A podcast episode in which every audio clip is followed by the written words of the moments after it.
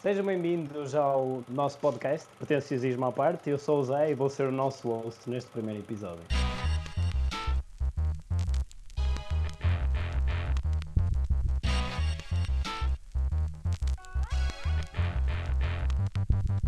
Este podcast foi desenvolvido por um grupo de estudantes de, das artes audiovisuais. Vamos principalmente desconstruir o cinema, não é, rapazes? É. Muito Não, bem, vamos passar às apresentações. Vou dizer os vossos nomes, podem se apresentar, dizer qual é o vosso filme preferido, algo que nos dê uma ideia da vossa personalidade como cinéfilos.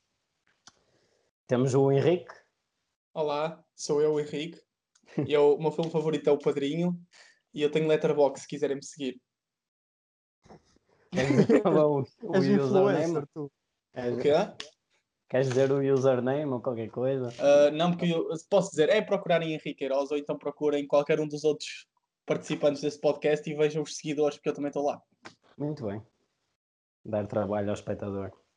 Ouvinte, espectador não. Temos o Miguel. Olá, sou o Miguel. O meu filme favorito é o, é o First Man. Uh, o meu segundo favorito é o Alien. E uh, o meu letterbox é Miguel VM. Miguel gosta do espaço. E temos o nosso velhinho, Pedro. Como é meus grandes putos, eu sou o pretencioso que dá o nome pretenciosismo à parte. E, o meu filme favorito é O Sabor da Cereja do, do Abbas Kiarostami. Autoexplicatório. Exatamente. Se vocês quiserem seguir-me no Letterboxd, procurem também aos outros. Eu sou o velhinho que tem um nome que diz Tarkovsky 7 porque sou pretencioso, como já disse. Exato. Muito bem.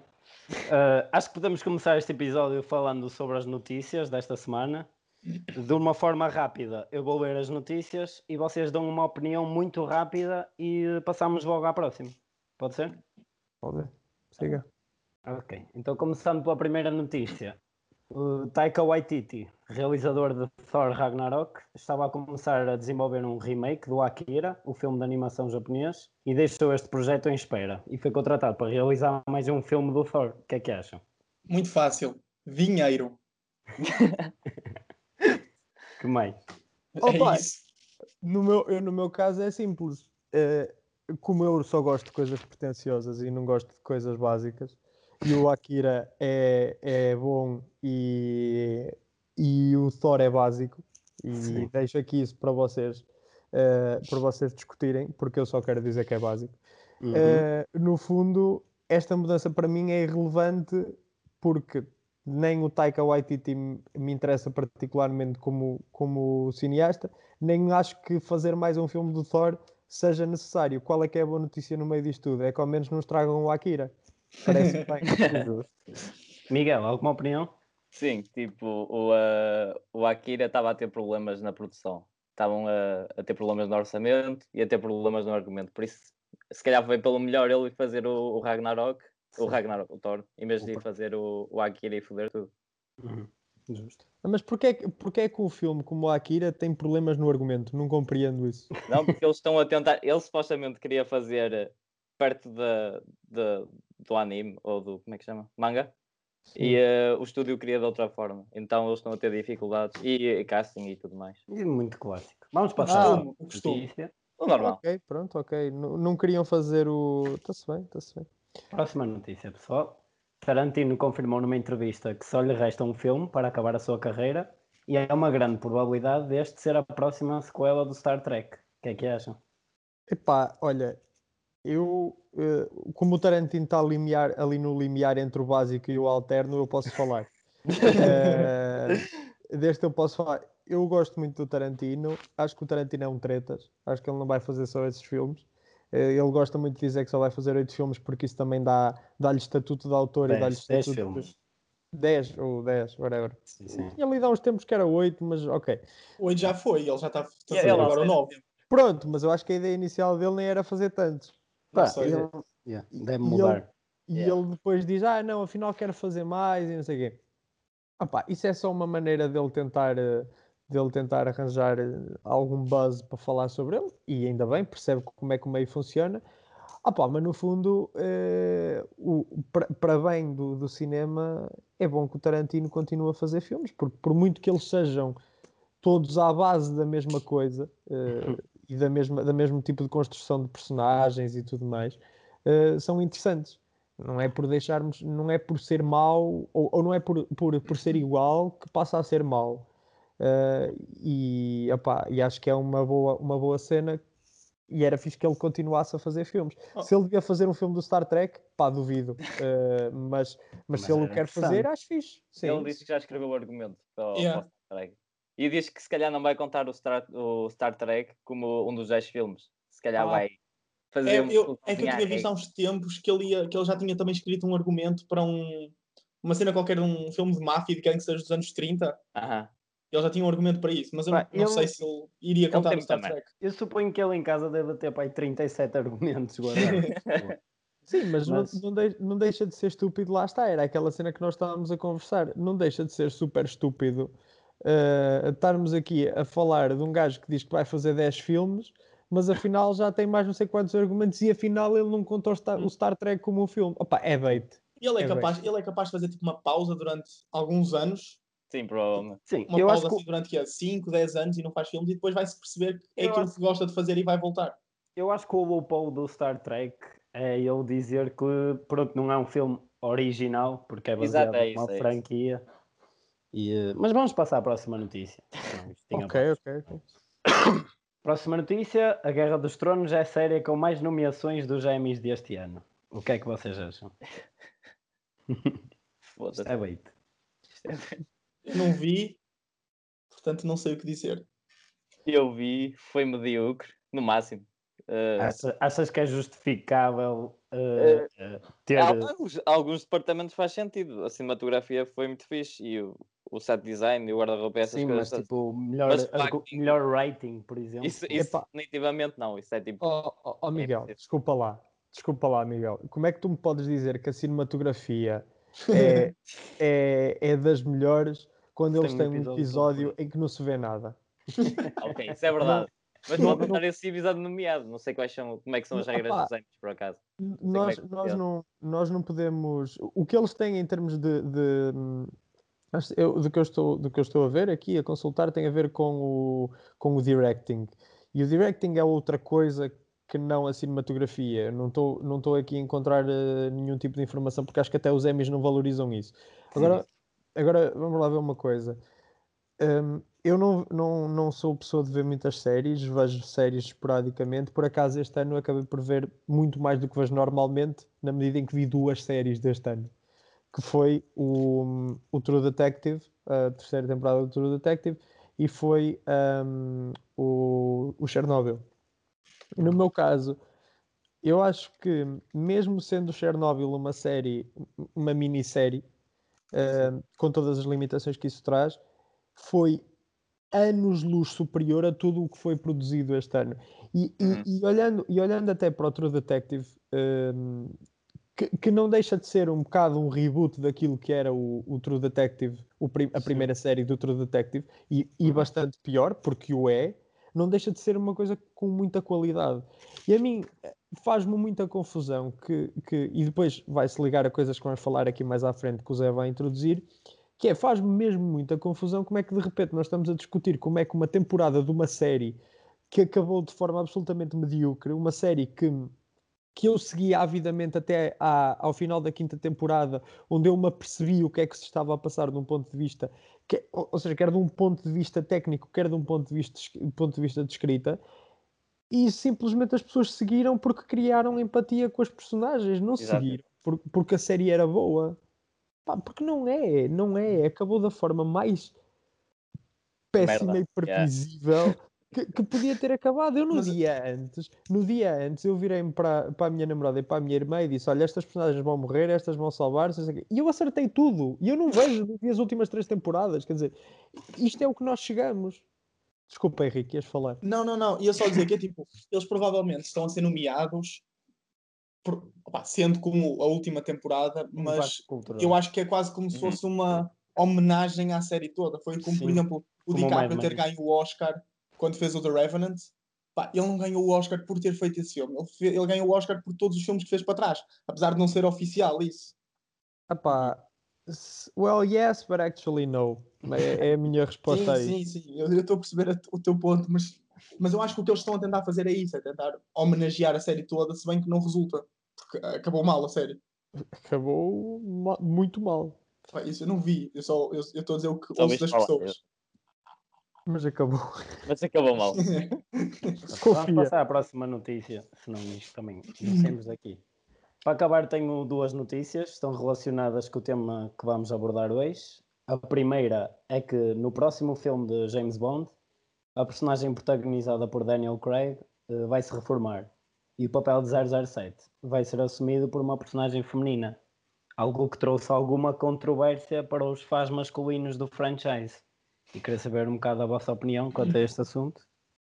Opa, eu acho que isso é que provavelmente vai ser só um plot deste filme. Exato. Sim, sim. É bait, mas. Yeah, é um bocado bait. Eu acho que é tipo, não vai de repente. O próximo James Bond, no próximo filme, não, sem se contar com este, não vai ser uma mulher. Acredito eu. Uh... Acho que é mais plot de ele reforma-se e precisam de dar o nome de 007 a alguém. E dão a uma mulher. É sim. Uh, este vai, vai ser o último filme do Daniel Craig, não é? Yeah. Então, basicamente, se calhar vão fazer aquela coisa bem básica de passar a torcha. ele morre e passa a torcha para ela. Sim, sim. Mas então estás a dizer vai que ela, nos próximos filmes, vai ser ela o James Bond, ou o sucessor dele. Possivelmente. Quem okay. sabe? Quem sabe? Se tiver sucesso, é capaz. Sim. Mas vamos conversar mais sobre este tema daqui a um bocado. Quando... É pá, mas não me deixaste de falar, porque eu estou. ah, tu estavas calado. Ansioso, Essa...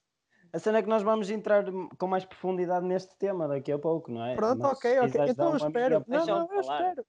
Não, não, espera, eu entro daqui a bocado. Fala da seguinte, fala da Eu queria dizer só então a última notícia, que foi que a Netflix modificou o final uh, da série 13 Reasons Why dois anos depois do lançamento desta, devido a alguma insatisfação do público relativamente à forma como um suicídio foi retratado. Então, mas essa série aí, dois anos depois, ainda é falada? Isso não, tipo, não, não morreu para a vida? não, não, suicidou-se. Ah, porra! Spoiler! Não. Spoiler alert! Spoiler não alert! Não, mas alert. depois alguém mete um pi em cima disto. Ok, O Ivo mete um pi em cima disto. Uh, não, mas tipo, a sério, esta mania de reescrever a história, a mim, reescrever a história em todos os sentidos. Quer sim, história, sim. Sim. quer história em termos, em termos de história da, da, da série, quer história em termos de história do que é que se passou. Sim, sim. Pá, a, série, a série é má, uh, a série sempre foi má, a série acabou como tinha que acabar. Pá, porquê? Porquê é que ainda estamos a falar de uma, de uma série medíocre que acabou há dois anos? Porquê não foi bem.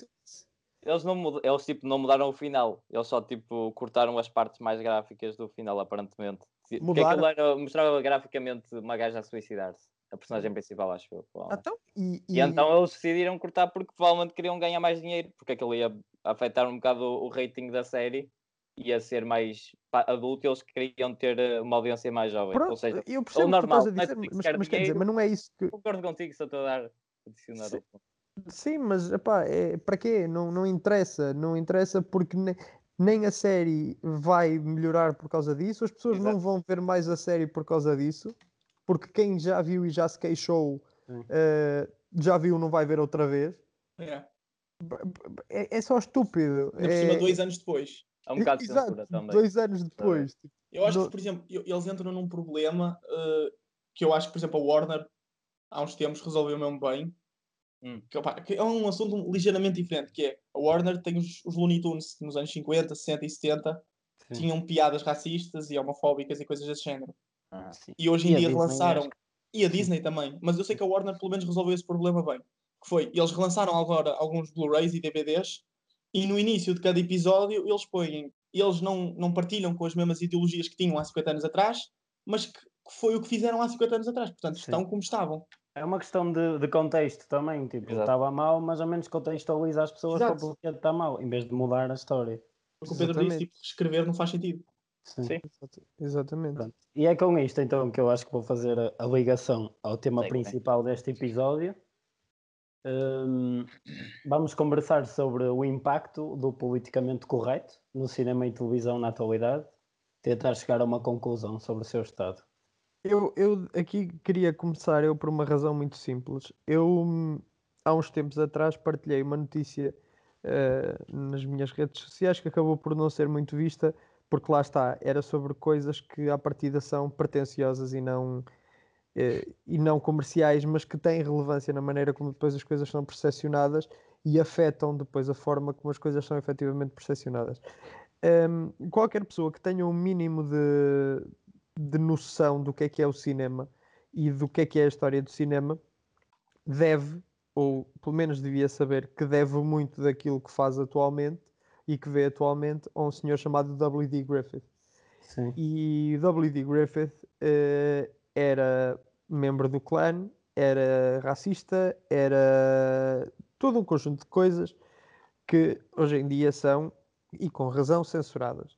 Nada contra, não, não, não estamos aqui a tentar ter uma discussão acerca do que é que é ou não uh, politicamente correto, uh, mas aqui deixa a partida que ainda bem que as pessoas renegam essa parte da vida dele. Assim como Walt Disney era um, um conhecido antissemita, mas uhum.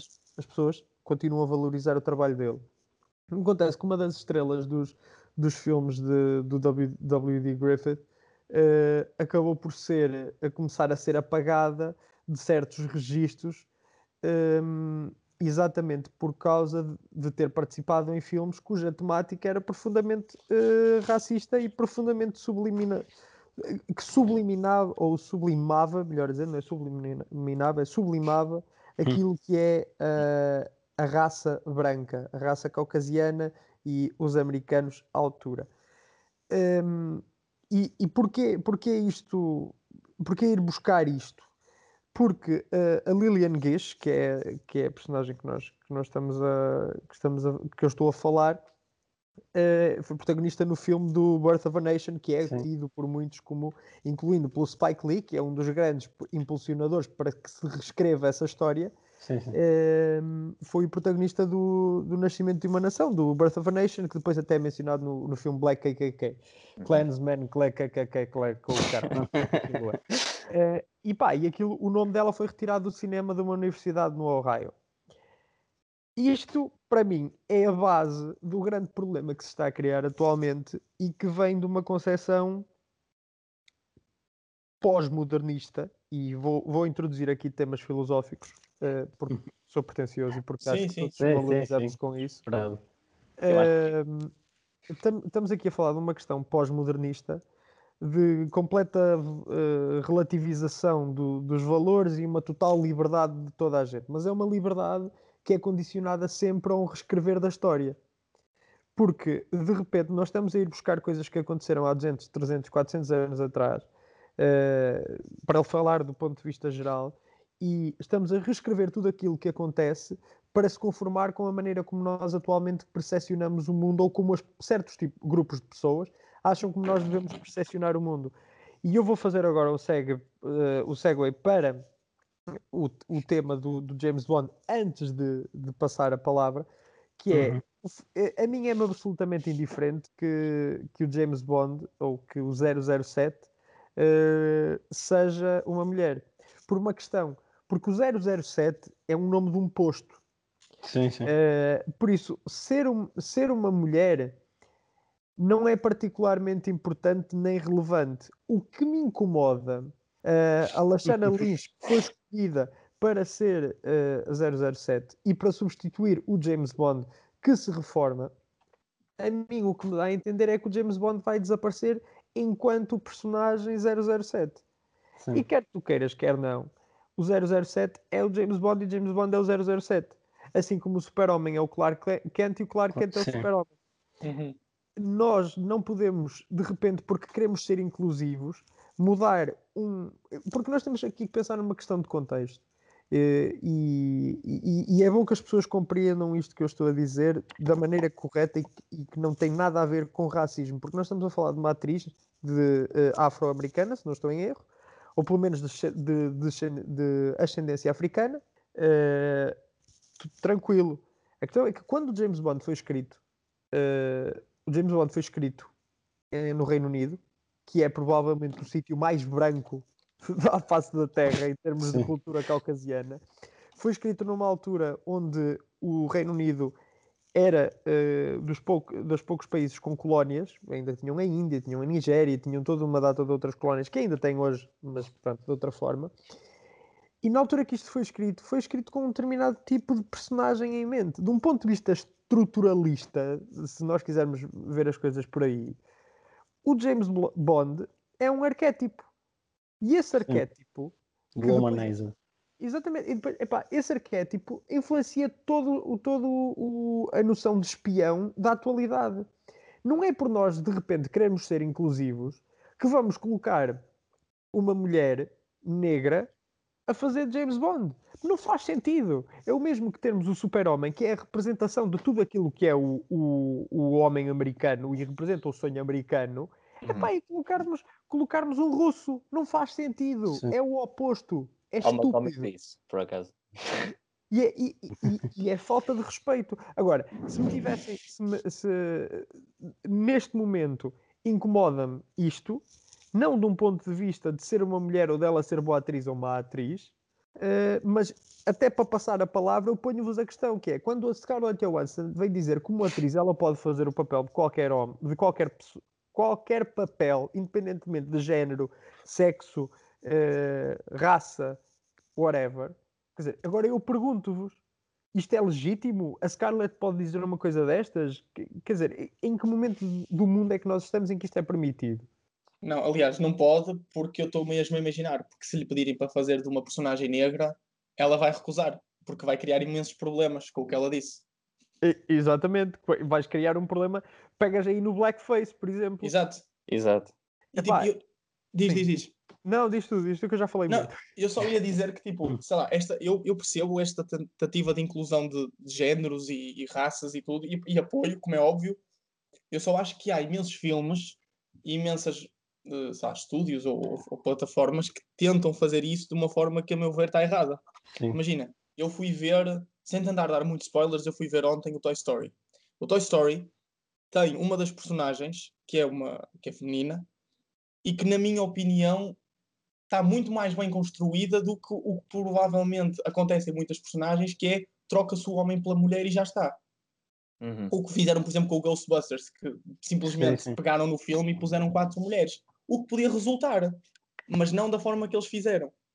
Sim, porque eu acho que nesse caso, só para adicionar, mas posso continuar o teu argumento depois, eu acho que nesse caso específico não procuraram propriamente os melhores atores de comédia da atualidade, mas fizeram de propósito para que fossem mulheres para provar um ponto. Exato, eu acho que isso não resulta, sabe? Pegares numa personagem que já existe, ou personagens que já existem, e trocares a raça ou o género, não vai fazer com que as crianças tenham um novo ideal, um novo ídolo. Exato. É muito mais importante tu construires uma personagem e dizeres, olha, esta personagem sempre foi uma mulher.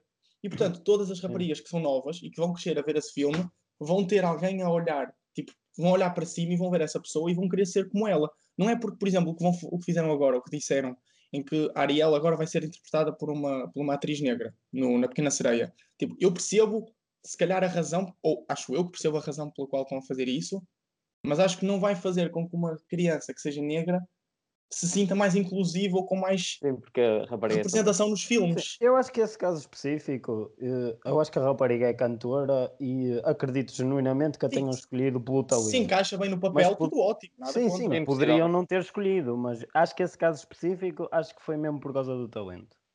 O que eu acho bem e concordo plenamente.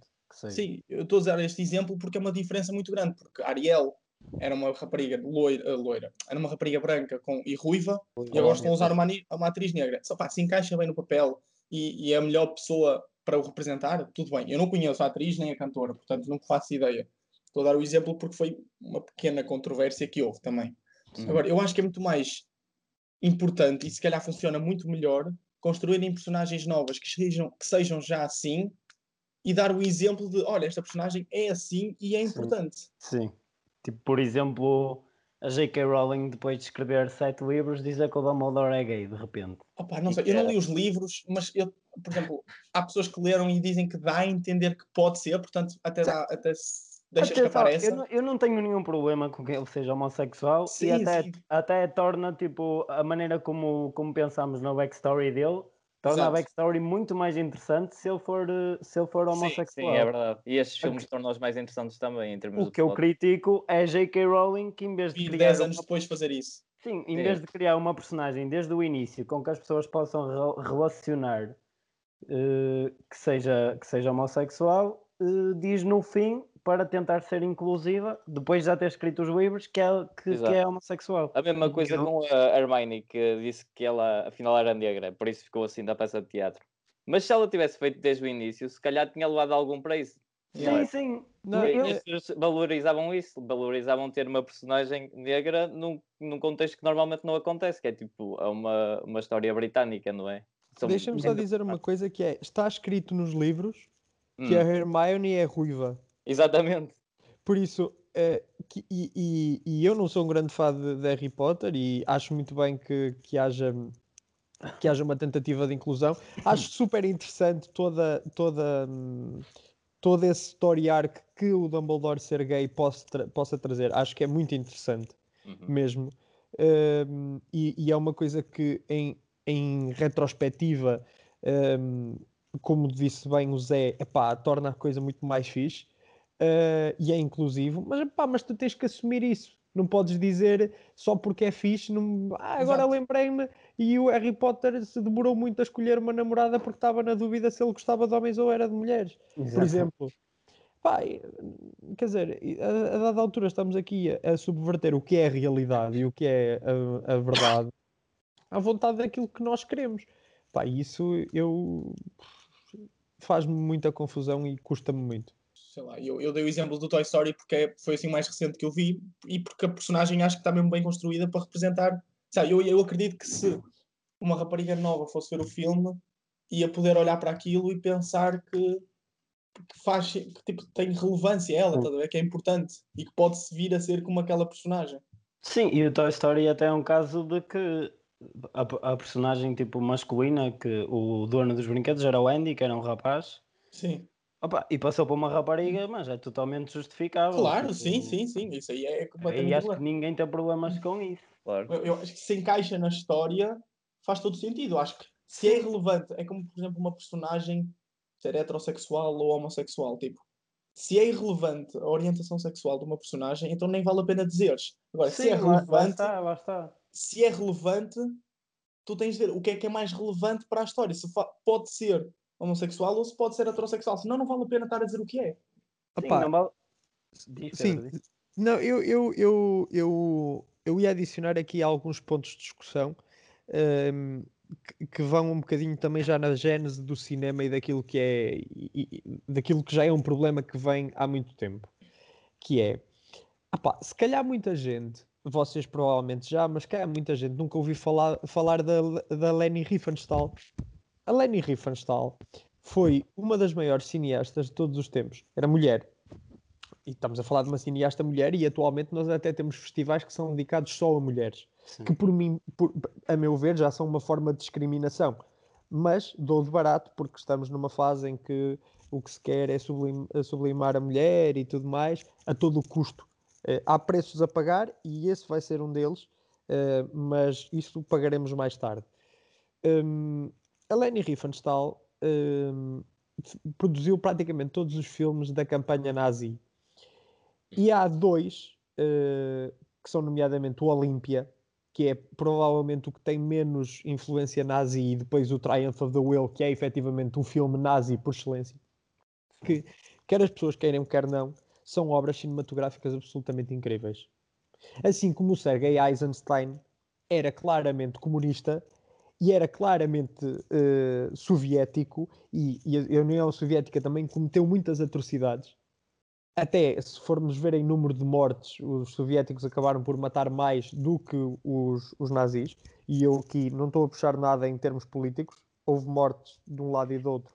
Em termos de números, as mortes soviéticas foram mais do que as mortes infligidas, pelo, pelo regime nazi. Claro que podemos pôr em causa a longevidade, até porque a União Soviética durou mais anos, mas de qualquer das formas isso aconteceu. E porquê é que nós relembramos o Eisenstein como sendo um grande mestre do cinema, mas não relembramos a Leni Riefenstahl como sendo uma grande mestre do cinema?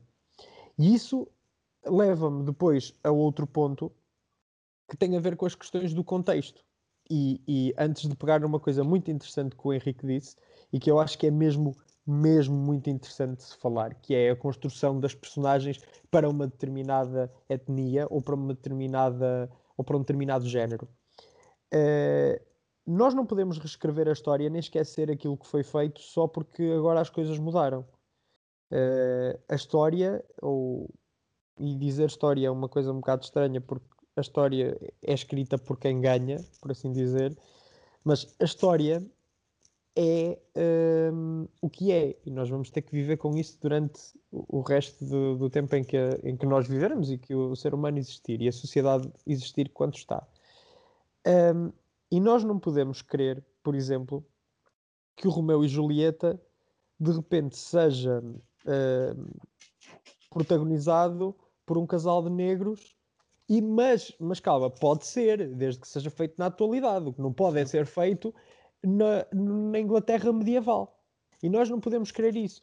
Quem é que fez... E agora faço o, o, o seguimento para aquilo que o Henrique disse e deixo-vos também isto que é há alguns filmes que fazem exatamente para além do Toy Story, há outros filmes que fazem muito bem a ligação de, de facto de ser um negro, ou ser um branco, ou ser um homossexual, ou ser heterossexual, e que fazem disso o filme.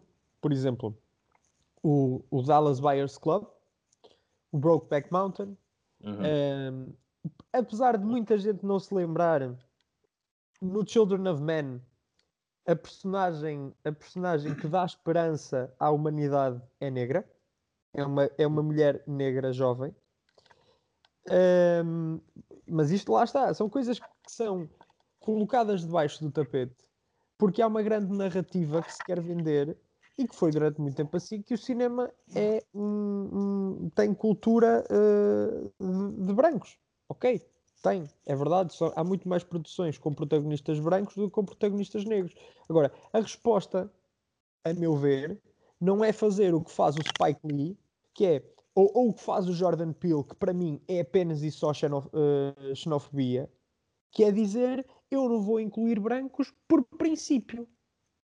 Não, epá, se, se um branco faz sentido para a história, porquê é que não vais incluir brancos? Sim. O, o, o, o Tarantino fez um filme em que sublima muito mais o poder dos negros do que o Spike Lee faz uh, em, em, muitos dos filmes dele, que os retrata de uma forma completamente pá, caricatural. Aliás, ver, ver o Black Clansman, para mim, a dada altura, é, é muito mais interessante certas personagens que não são negras do que a personagem negra e isso aí é culpa do Spike Lee, por muito que ele queira passar outra mensagem. Uh, e ele, com o Django, sublima muito mais o, o, o a, a, cultura negra e a postura negra de revolta do que o Spike Lee alguma vez fez. E, e só para terminar, uh, já disse isto pai três vezes, mas agora termino mesmo. Que é o The, Lo o The Lobster, não, o The Favorite, este ano. Uh, um excelente filme, não é dos melhores do Lantimos, mas é do Lantimos à partida é bom. E, é, e é bom. É bom, é. Tem, tem uma, uma relação homossexual que faz todo o sentido. E o filme não funcionava sem aquilo. Exato. E, e, uhum. continua, continua com Não, e isso é, boa, isso é boa escrita e boa história. E, e agora, pá, discutam. Não, olha, por exemplo, tens um bom exemplo que também saiu há um ou dois anos, que foi o Call Me By Your Name, que tinha exatamente uma relação homossexual que faz uhum. todo o sentido existir. E faz muito mais sentido ser assim do que se tivesse sido, se calhar, o típico heterossexual. Porque na história. E depois outra coisa que, que me costuma fazer confusão nos filmes é o, o, facto de mandarem aquilo para a cara.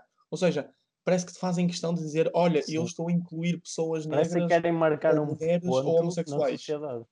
Exato. Tipo, não podes incluir uma pessoa dif diferente do que, do que costuma haver na norma do, de Hollywood, uhum. que é serem homens brancos. Tu podes incluir todo o tipo de pessoas e sem estar a, a, a, espetar isso na cara das pessoas a dizer que estás a ser inclusivo. Podes fazer isso, isso de uma forma muito mais natural e que no final resulta de uma maneira muito melhor. É assim, a cena do Jordan Peele é, é que ele, ele falou um bocado, e eu acho que foi um bocado bem também os títulos como estavam, porque eu, eu, o que eu acho que ele queria dizer não era tanto que ah, eu não vou fazer filmes com pessoas brancas porque ah, não gosto de pessoas brancas ou tão tipo. Eu acho que era mais do tipo eu tenho agora a oportunidade de fazer filmes com, com a minha raça, sei lá, com pessoas de cor e representar mais também. E uh, posso pegar nesta oportunidade e, uh, e começar a, a, expandir, já que cada vez mais realizadores de cor e, e atores começam a, começam a ter mais destaque agora. E eu, eu acho que cada vez faz mais dinheiro com isso também, mais publicidade. Mas que é que vocês acham? Sim, eu Opa. não acho. Fala, Sim, Zé, diz, diz, diz, diz. Eu, eu não acho por mal ele fazer um esforço para incluir as, personagens, as personagens da raça dele. Uh, acho que faz sentido. Eu acho mal se ele fizer de propósito para excluir, excluir as personagens exato. brancas. Sim, uh, quando, se, tiver, se, ele tiver tipo uma personagem num dos filmes dele em que não seja relevante a raça dele, mas sim uhum. tipo o conceito da pessoa em si e não a sua raça, não acho bem que ele procure o que ele, que ele diga, não, mas esta pessoa não pode ser branca só porque eu não quero. Tipo, exato, exato. Eu acho bem que ele escolha o, o melhor ator para aquela personagem. E, e se for negro, tipo, concordo plenamente, mas ao menos que procure o melhor ator e que não exclua uma parte só para tentar marcar um ponto. Por exemplo, sim, sim. eu já sabia que o Miguel ia defender o Jordan Peele, era, era óbvio. Eu acho que depende um bocado também da, da história, porque eu acho que para o Get Out fez sentido a, a ser um ator negro fazer uma personagem. Sim, sim. Por eu, exemplo, eu... no precisava de ser. No Us podia ser uma família qualquer, sim. podia ser branco, sim. podia ser, sei lá, qualquer coisa indiano. Agora, no, há, há, filmes em que faz bem sentido. É, é um pouco aquela perspectiva cultural de, de do, do afro-americano, por exemplo. Né? Uhum. Que é, é, contar as suas histórias, que se calhar eles tiveram oportunidade, mas agora têm, estão a ter cada vez mais oportunidade de contar as suas histórias e a sua forma de, de narrar. Hum. Pedro, há um bocado querias falar? No... Há, há, uma coisa, há uma coisa que eu queria Sim. dizer que é. Primeiro já sabia que o Miguel ia defender o Jordan Peele, como é óbvio. eu já defendi muitas vezes. Uh, acho, que, acho que o que o Jordan Peele disse não tem defesa, em minha, em, na minha humilde opinião pelo simples facto de que eu gosto de usar uma coisa que se chama critério e, co e coerência, porque eu odeio incoerências. E há uhum. uma cena que eu gosto muito que é que tu possas pegar num exemplo que tu dás e aplicares a outro local e ele funcionar na mesma. Se eu agora, que pretendo ser um realizador, dissesse o meu filme, uh, eu nunca vou filmar com negros, eu era apelidado racista. E com razão com toda a razão, porque se eu digo à partida que não quero filmar com negros, estou a excluir. E o racismo é isso. O racismo é excluir.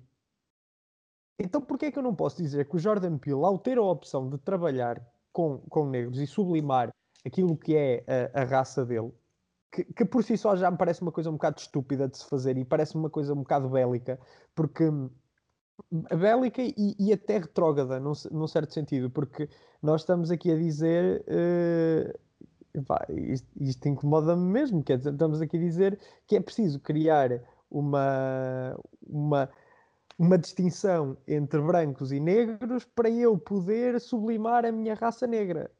Não faz sentido, não é assim, não é assim que o mundo funciona. Ou pode, podia ser assim que o mundo funcionava há 100 anos atrás, mas eles não estão a lutar a mesma história, a, a mesma luta que, que, lutou o Martin Luther King ou o Malcolm X.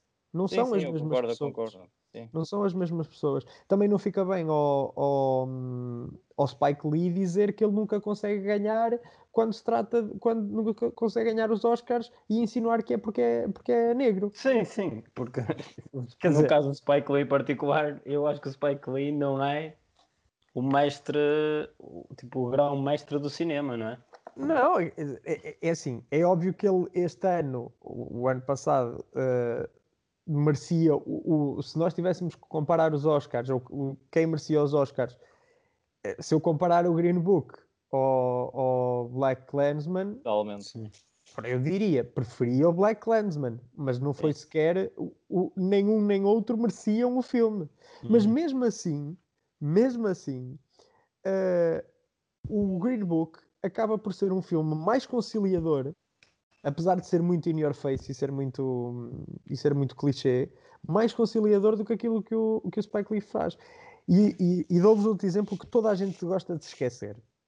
Uh, mas até estou a olhar aqui para uma coisa engraçada que é os últimos três vencedores dos Oscars foram o Green Book, o Shape of Water e o Moonlight.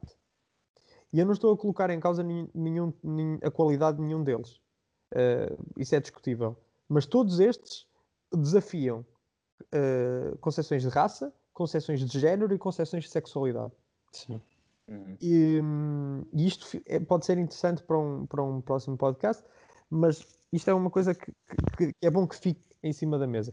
Pá, e para, para terminar a minha intervenção, é, para mim é dizer que eu, eu creio que as pessoas se esquecem muito que há todo um, um mercado paralelo de cinema uh, direcionado de negros para negros, nomeadamente com o grande líder disso a ser o Tyler Perry, Sim.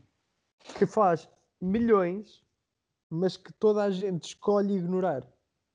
E eu não conheço nenhum tipo de, de, de movimento uh, dito branco que faça cinema de brancos para brancos uh, e, e, que só e que quem, quem seja de, outro, de outra raça não consiga gostar ou não se consiga relacionar. Eu, eu basicamente concordo com tudo que o Pedro disse, porque eu acho que o problema tem mais a ver com a cena de, de dizeres o, o que o Jordan Peele disse de, dos negros fazerem cinema para negros. Sim. Se isso seria aceitável do ponto de vista dele, então também seria aceitável um branco fazer cinema. Não, porque o que eu entendi, por exemplo, na entrevista, não foi que ele iria automaticamente excluir. Ele diz: Eu não penso em fazer tipo uh, para, para, brancos, tipo um, uh, um, personagem principal Sim, branco, porque ele tinha a oportunidade de, de, de, escolher sempre atores negros. Mas eu não acho que ele, se tivesse entre a, a espada e a parede e tivesse que escolher tipo, ok, vais ter este ator uh, negro que é uma merda, ou vais ter tipo um dos melhores atores brancos de sempre, tens de escolher agora. Ele provavelmente vai escolher o branco. Claro, eu... sim.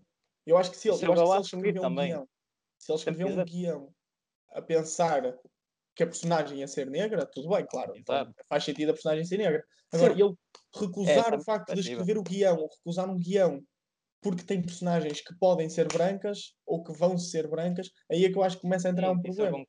Eu. Sim. Sim, eu acho que tem a ver um bocado com o filme em questão, lá está, porque ele com o Garoto fez um filme que, cuja temática era, era principalmente a raça, não é? Uhum. E, e se calhar no Us, eu já vi o Us há algum tempo e não me lembro muito bem, mas eu acho que a temática não tem tanto a ver com a raça. Não tem, tem mais, mais, com... tem mais a ver com, com classes sociais. Exatamente, é tipo, é mais o povo americano. Sim, mas isso sim. também, pronto, é uma escolha. Eu julgo simplesmente pelas palavras que ele proferiu a dizer que, que não, pretende, não pretendia ter brancos no seu filme. Tipo, como se esse fosse o seu objetivo. Eu pessoalmente gosto que os realizadores tipo, estejam dispostos a contar histórias para o mundo todo e não para simplesmente para uma parte do mundo. Exato. Sim, sim. E principalmente não se reformem tipo aos 55 anos, como o Tarantino. E pronto, não sei se mais algum de vocês quer adicionar mais alguma coisa, se passamos já para, para a próxima parte do episódio. Sim, sim, sim, sim, vamos seguir. Acho que já vai longo, temos que, temos que cortar. Depois desta conversa e relembrando então o caso do, do Kevin Spacey, que é protagonizar o, o All the Money in the World, do Ridley Scott, imaginem que todas as performances dele tinham que ser substituídas. E vocês tinham que escolher uma delas e trocar o ator pelo Kevin Hart, gênio da comédia. Qual das performances escolheriam e porquê? Uh, Henrique, podes começar. Opa, é assim, eu não sou grande conhecedor do, da cinematografia do, em que o Kevin Spacey participou. Uhum. Eu provavelmente conheço para aí dois ou três filmes dele. No entanto, eu gostava imenso de ver um Baby Driver em que a personagem do Kevin Spacey fosse o Kevin Hart. Pá, mas a, a, personagem do Kevin Spacey no Baby Driver, se eu bem me lembro, era um gajo assim mais sério, mas a gozar, está a ver? Ou seja, uma uhum. pessoa que quando se tratava de negócios tentava ser mesmo sério. No entanto, se fosse preciso sair ou uma festa, uma coisa assim de género, era um tipo mais descontraído. E eu não consigo, eu, por um lado, eu não consigo imaginar o Kevin Hart a, a fazer essa personagem de sério e, uh, e autoritário, como o Kevin Spacey era, mas eu acho que era uma coisa espetacular tentar ver o Kevin Spacey a não fazer só comédia e a ser uma pessoa séria a tentar falar com com ladrões de, de bancos. Sim, sim. Uh, Miguel. Ora bem, eu escolhi o, uh, o Lex Luthor no Superman Returns. Querem que eu explique? Quero, eu quero muito que tu expliques. Ora bem, então o Kevin, o Kevin Spacey nesse filme até teve uma boa performance, foi a melhor parte do filme, porque aquele filme foi bem medíocre, foi uma merda. Sim. Mas já, eu acho que o Kevin Hart consegue ainda ter uma melhor performance que ele. Basicamente, ter tipo o Kevin Hart a tentar vender real estate. Basicamente, acho que era incrível. ter aquela energia toda e todo excêntrico. Era, era interessante ver o Kevin Hart a, a, a ser o, Lex Luthor. E, e tu, Pedro? eu, eu, eu, eu estou a imaginar já uma resposta. Eu também. Sou, o Pedro um vai partir fã, isto. Eu sou um grande fã do, do Kevin Spacey. Um enorme fã do Kevin Spacey mesmo. Tu disseste uma coisa que, que, que à partida já me incomoda, que é tu partiste do pressuposto que ele era culpado. Não, o que foi, o que foi dito, não é? é assim, ele admitiu um bocadinho. É verdade, é verdade, mas eu de qualquer das formas não sou apologista. Vamos, vamos aqui outra vez à questão do politicamente correto. Eu não quero ser politicamente correto, não é a minha intenção. Tenho a certeza absoluta que ele fez coisas que não devia ter feito.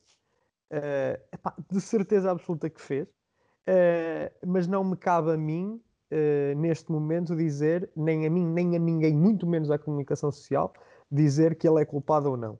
Por uhum. isso, se ele for condenado, tudo bem, que seja condenado, que, que cumpra prisão por isso, porque a pedofilia é, é um crime absolutamente abjeto e, e cumpra a sua pena. Agora, não nos esqueçamos que o Kevin Spacey uh, se for pedófilo, não deixa de ser um grande ator.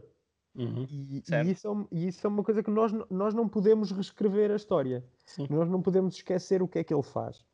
Pronto, e este, esta era uma questão que eu também acho que era importante falarmos antes de, de pegar na questão do Kevin Spacey. Se ele for pedófilo, sim, muito bem, uh, preso durante muito tempo, acho muito bem, uh, mas não se esqueçam que eu não vou deixar de ver os filmes do Kevin Spacey só porque ele gostava de meninos. Sim, assim, claro que não. Assim como nenhum de nós vai deixar de, de começar a dançar quando houve o thriller do Michael Jackson. Pá, ninguém vai fazer é um isso. Bom exemplo. Ninguém vai fazer isso. E se o fizer é só estúpido. É. Posto isto, eu gostava de ver o Kevin Hart a fazer de John Doe no Seven. Porque John Doe Portanto, estamos aqui a falar, estamos aqui a falar de uma personagem calculista, uma personagem que se mantém discreta durante 90% do tempo do filme. Uh, e eu estou a tentar imaginar o Kevin Hart a fazer aquela cena final em que ele está a descrever tudo o que se passa e o, e o que é que está na caixa, uhum. mas ser o Kevin Hart a descrever com aquela expressão incrível de, de, espanto e que ao mesmo tempo está a sentir 40 mil coisas ao mesmo tempo e a passar 40 mil emoções. Por outro lado, em vez de termos o Brad Pitt a chorar, tínhamos um Brad Pitt completamente confuso. e, e, para outra cena que, que, seria muito fixe, seria imaginar o Kevin Hart a falar com as personagens que morrem, cada uma delas no, por cada pecado. Acho que era incrível estares a imaginar ele a descrever o que é que lhes ia fazer. aquele, aquele, Aquele comediante super pequenino. aquele, aquele comediante de, de, metro e meio a descrever ao gordo: Olha, tu vais morrer, mas ainda vou, mano, porque tu vais morrer a comer. oh, isso é muito fixe. Ou então estão a imaginar a entrada do. Epá, desculpem se eu estou a dar spoilers, mas é assim: o filme já saiu há, sim, há, sim, sim, há, há, muitos anos. Quer dizer, não estou propriamente aqui com medo de dar spoilers às pessoas por causa disso, né? Sim, é, sim. Pá, há, há, outro caso, outro caso muito particular que era tu imaginares aquela cena em que o Kevin Spacey entra na, no, na esquadra da polícia e imaginares o Kevin Hart entrar na, na esquadra da polícia. Cara, era absolutamente incrível. Uh, eu pagava bom dinheiro para ver assim. Sim, eu também. Eu ia ver ao cinema no primeiro dia. Eu pagava, eu pagava, dinheiro para ver todos esses, acho eu. Sim, também. É, pá, o super-homem Sim. é um bocado naquela. Tinhas que ser assim um bocado. Pronto. Mas eu, eu, acho que vi, eu acho que ia ver só por causa do Kevin Hart. Ah, sim. Por curiosidade. O Kevin Hart, que é dos poucos, que é dos poucos negros, que é acusado também de situações de discriminação. Sim, mas esse, mas ah, esse é. fez frente e recusou ir aos Oscars por princípio, ah, mas... que eu acho que fez bem. Não, mas é só porque achei muito bem escolhido, porque estamos a falar ao mesmo tempo de, de, de discriminação e pomos o Kevin Hart e o Kevin, o Kevin Hart, exatamente. Gostei, gostei. Não, mas eu gostava, eu gostava de vos ver a tentar defender a vossa escolha contra os outros, estão a perceber? É, é um bocado difícil. Eu, é. eu, volto a dizer o que disse no início, que eu não conheço assim muitos filmes do Kevin Spacey. Ah, pá, oh, Zé, eu percebo o que tu queres dizer, mas isto aqui não há maneira como defender. Tu não querias ver o Kevin, o Kevin Hart a fazer em qualquer um deles. O que é que tu há para dizer? não há nada a defender.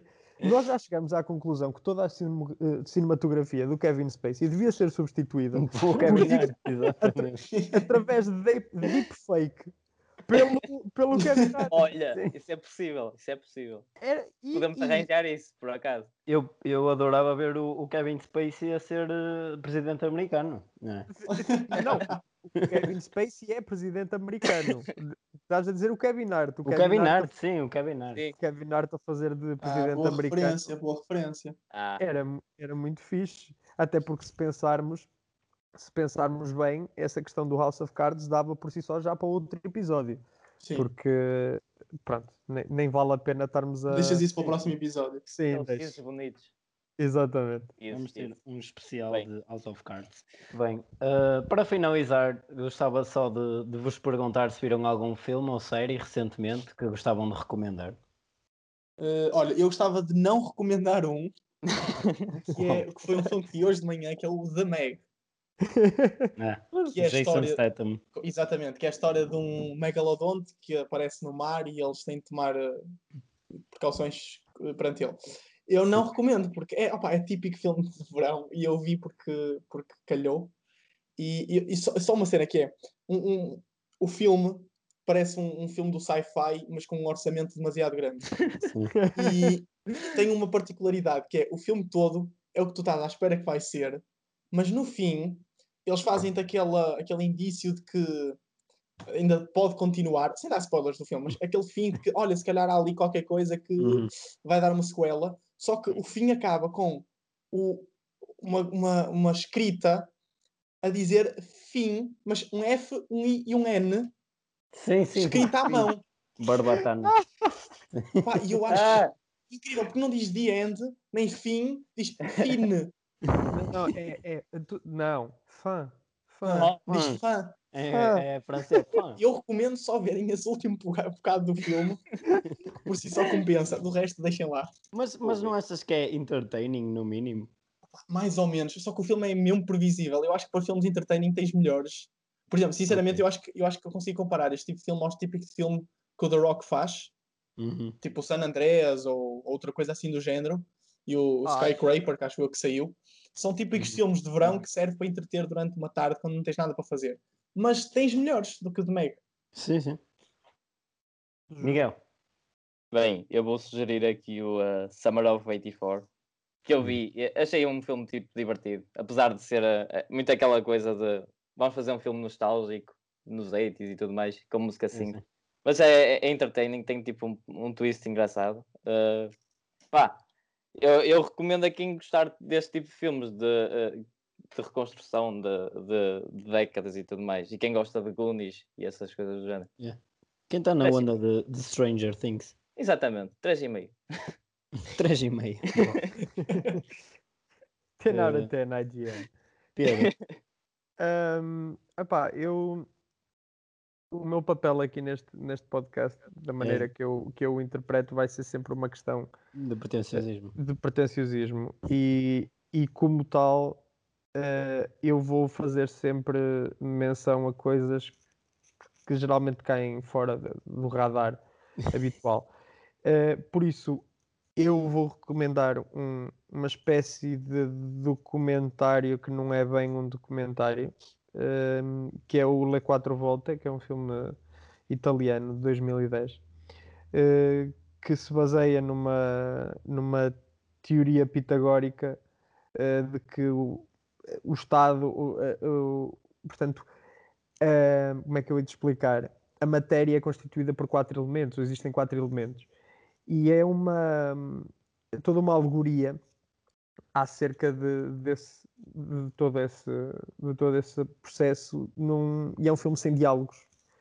Uh, pessoalmente achei o filme lindíssimo e para quem gostar de coisas um pouco diferentes uh, e alternativas e, e tiver vontade de, de explorar isso, uh, recomendo. Acho que, acho que fiquei interessado em explorar. Deve ser sei. o único. Sim. Não, não, eu também gostei. Eu fiquei um bocado de pé atrás quando disseste que ele não tinha diálogos, mas pá, se calhar eu dou uma oportunidade. Pá, não tem diálogos, mas é uma questão de que não tem diálogos porque não precisa de ter diálogos. Uhum. É, é, é, para mim, essa é a grande beleza do filme. Mas há uma uh, narrativa, não, não vou dizer fácil de seguir, mas há uma narrativa explícita ou é uma coisa mais experimental e de planos assim soltos? Uh, não é experimental porque há uma coesão. Naquilo, que, naquilo que é feito, tu sentes essa coesão. Uh, mas não te vou dizer que é um filme que, que tu de repente vejas e, e percebas logo à partida o que é que, o, o, o que, é que ele quer passar. Uhum. É um uhum. filme que precisa de tempo para de algum tempo para maturar e, uhum. e precisa também de alguma maturidade. Uh, é um filme que vive muito dessa, dessa necessidade. Uh, por isso, pá, da minha parte, uh, é isso. Acho que, acho que ficámos aqui com três recomenda com duas recomendações e uma não recomendação interessante. Uh, voltamos para a semana com uma nova discussão. Uh, em princípio será sobre a relevância dos Oscars na atualidade. Espero que tenham gostado de, deste episódio e se gostarem, continuem a acompanhar, recomendam aos vossos amigos que têm interesse nesta área e vejam filmes e séries, amigos. Não é? Yeah. Isso. É... o que ele disse. Até é à próxima, pessoal.